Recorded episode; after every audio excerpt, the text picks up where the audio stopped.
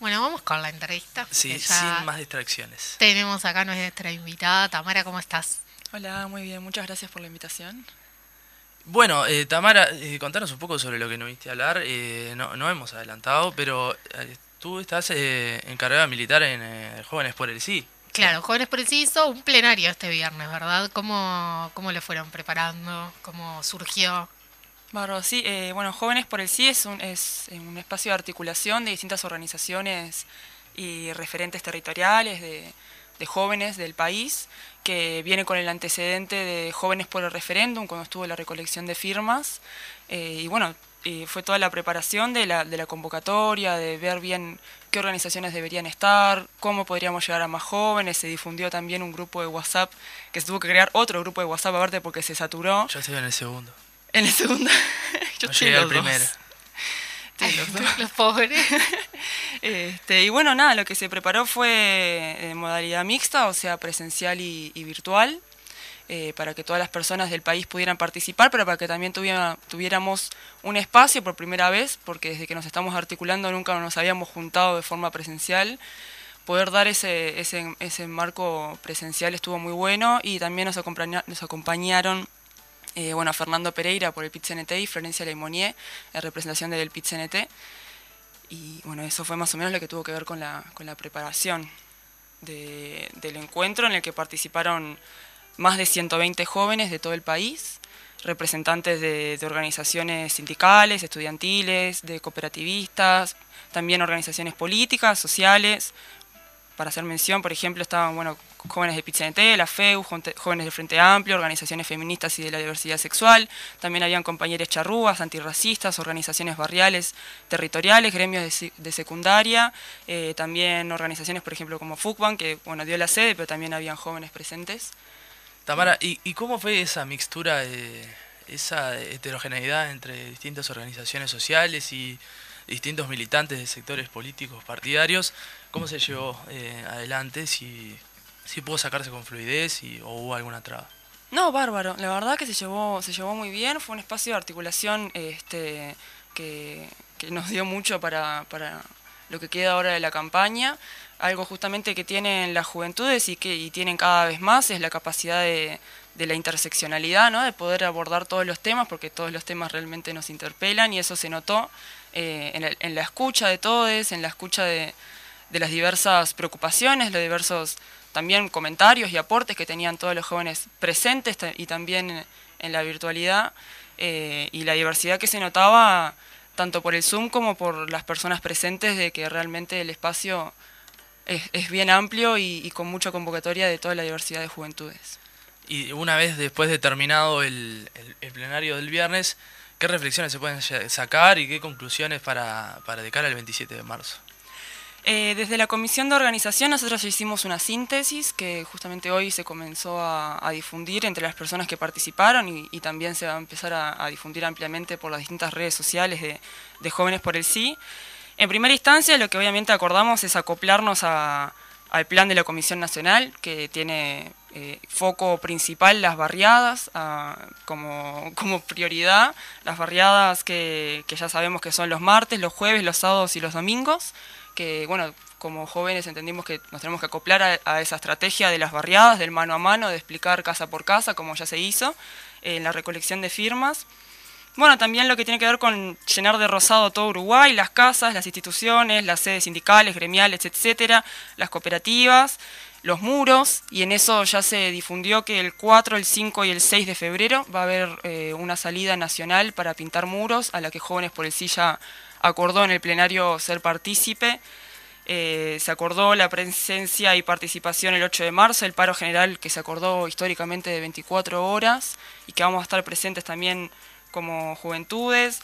Se hizo mucha énfasis en lo que estábamos hablando recién de la unidad sin exclusiones, que eso es algo fundamental de esta campaña y es algo que también nos, nos convoca como jóvenes. Y también hicimos nuestros propios acuerdos eh, como jóvenes por el sí, que tiene que ver con bueno, generar comisiones de jóvenes por el sí territoriales en todo, en todo el país, en todos los territorios, en todos los departamentos, en municipios también, acá en Montevideo en particular.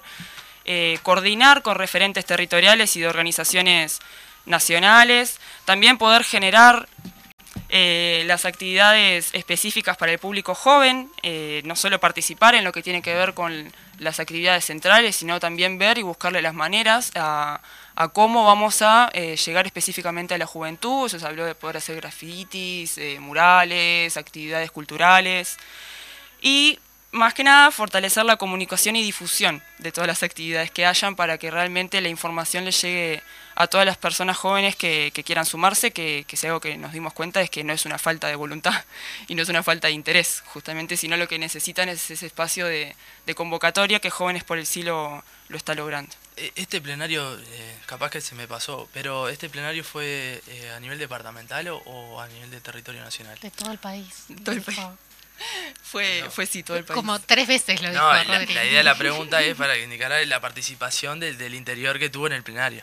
Claro, sí, sí, estuvo, hubo obviamente una participación importante, incluso presencial, vinieron personas de, de otros departamentos del país y bueno, eso lo estamos relevando porque lo que se hizo fue un formulario para todas las personas, tanto presentes como por Zoom, para que no solo pusieran sus datos personales, para obviamente después contactarnos y, generar la articulación, sino había una segunda sección en la que hacíamos preguntas, cómo, cómo ven que viene la campaña, qué aportes creen que, se pueden hacer, cómo poder, cómo se piensa las, las diferentes personas que llenaban ese formulario que, que se le pueda llegar a la juventud, y ahí dieron muchísimas ideas, incluso se hizo la pregunta de qué referentes públicos podrían aportar a la campaña y ellas estuvieron aportando un montón de, referencias este, de personalidades que podrían sumarse a la campaña, que quizás hoy no están, pero las juventudes notan que, sí, que hacen falta.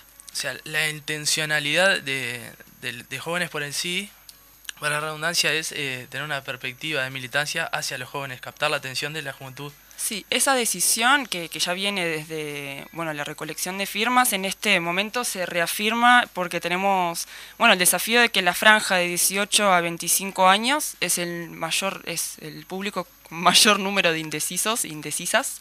Entonces, evidentemente eso nos interpela como jóvenes, más allá que obviamente le interpela a toda la campaña, pero como jóvenes es el desafío de bueno, cómo le llegamos a nuestros pares. Sin dudas. La, ¿Cuál es la importancia, de, bueno, esto de los indecisos, pero con qué eh, clave puede tener la juventud a la hora de, la decisión del 27 de marzo del, del, referéndum?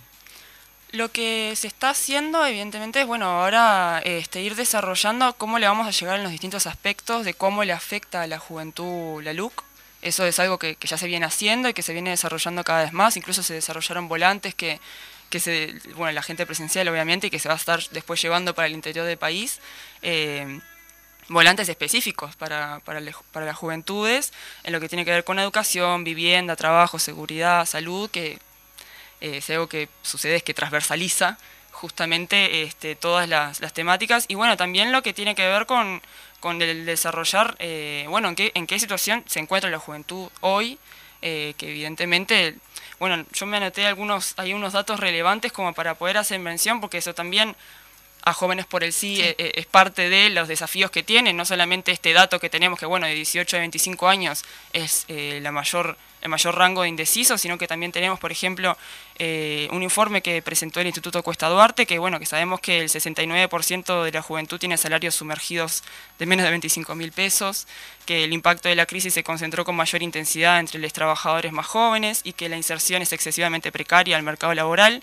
y por otro lado también me anota, eh, como para poder transversalizar todos los temas, no solo trabajo, sino también lo que tiene que ver con cuidados, este, que tenemos que, por ejemplo, las mujeres jóvenes dedican más de 30 horas semanales a, la tarea de cuidados, eh, ya sea a, infancias, adolescencias, adultos mayores o quien sea de lo, que tiene que ver con el ámbito familiar o, o espacios donde tengan que cuidar. Los hombres también dedican 20 horas semanales, aparte de destacar la brecha que existe entre lo los hombres y mujeres en el reparto de la tarea de cuidados, también en decir que, bueno, más allá de que sean 20 o más de 30 horas, es un tiempo de dedicación que evidentemente limita por completo la participación, ¿no?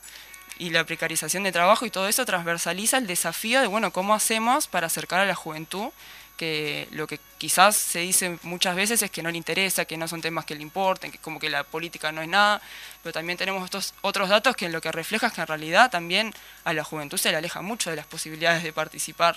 Este, y también eh, en la encuesta nacional de adolescencia y juventud que, que presentó el INJU, en el 2018 que hasta ahora no ha presentado, también vale, vale decirlo porque no es menor, este, que entre grupos políticos, sindicatos o, o, o, gremios, organizaciones que defienden una causa, en total todos esos sumándolas, la juventud ha participado alguna vez en su vida, solo en, la juventud, solo un 28% de la juventud ha participado.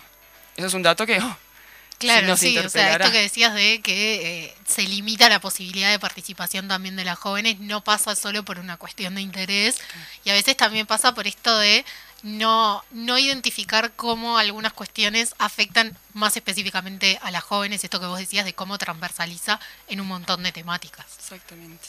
Sí, nos, nos interpela la verdad que no solo, bueno, ver cómo ahora le llegamos con la LUC, sino realmente cómo le llegamos a la juventud y cómo hacemos que participe, eh, que haga escuchar su voz y que se organice. Es una pregunta importante. ¿Cómo se le llega a la juventud?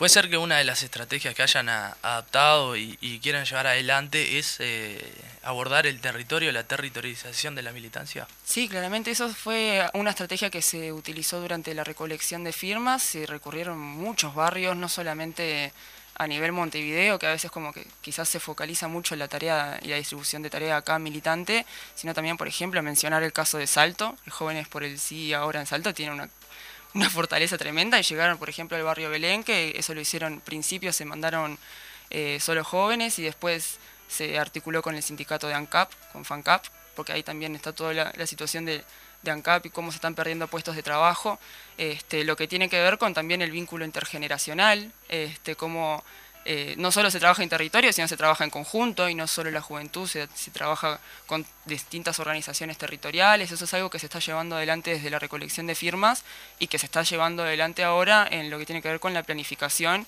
y ejecución que ya se está dando, porque ya salimos todos los fines de semana, más allá del plenario, hemos estado saliendo a, tratar de a volantear, a hablar con la gente, a las casas, a las playas, a las plazas. De cara a febrero, ¿hay alguna actividad? Planificada, más allá de específica, más allá de lo que son las barriadas, las plazas y, las playas? Mira, de momento lo que una algo que hablamos también en el plenario y hemos estado hablando con jóvenes por el sí, algo que se acordó en la Comisión Nacional es que, bueno, hubo muchos actos desde el lanzamiento de la campaña a, todo enero y siguen algunos actos. Este, el foco es barriadas el mano a mano, el hablar con la gente y bueno, obviamente tampoco vamos a ponernos cúbicos y cerrarnos a posibilidades de actividades culturales, sobre todo porque la juventud nos, nos pidió que, bueno, de todas formas realicemos estas actividades que puedan llamar a la gente y convocar, pero el foco fundamental va a estar en las barriadas porque fue también una la realidad es que fue lo que nos permitió juntar las 800.000 firmas, el trabajo organizado, el método, el salir, el juntarnos, el, el, hablar con la gente, este, y eso es algo que es primordial para, para jóvenes por el sí. Vos hablabas de, de, esto de cómo la LUC nos interpela, ¿no? Tuvieron que, que, hacer el plenario en el medio de la marcha que comentábamos antes, supongo que también fue como medio duro tener que dejar de ir a la marcha por, por tener como la urgencia de, del plenario. Sí, eso es algo, una... Se acordó cuando obviamente se estaba organizando el plenario con anticipación y, la marcha fue algo que salió después, pero de todas formas eh, acordamos eh, aplazar el horario de comienzo para, la, para el plenario, ¿no? Ya empezó media hora más tarde de que teníamos planificado, lo cual le daba a las compañeras y compañeros que participaron de la marcha más de una hora y media para participar, y bueno, también el horario Uruguay, que no todo empieza puntual, sino que también lleva su tiempo. Este, por, por, ende, todas las personas que participaron de la marcha, incluso eh, muchas compañeras que fuimos a la marcha después, bueno, a las corridas, pero llegamos al plenario.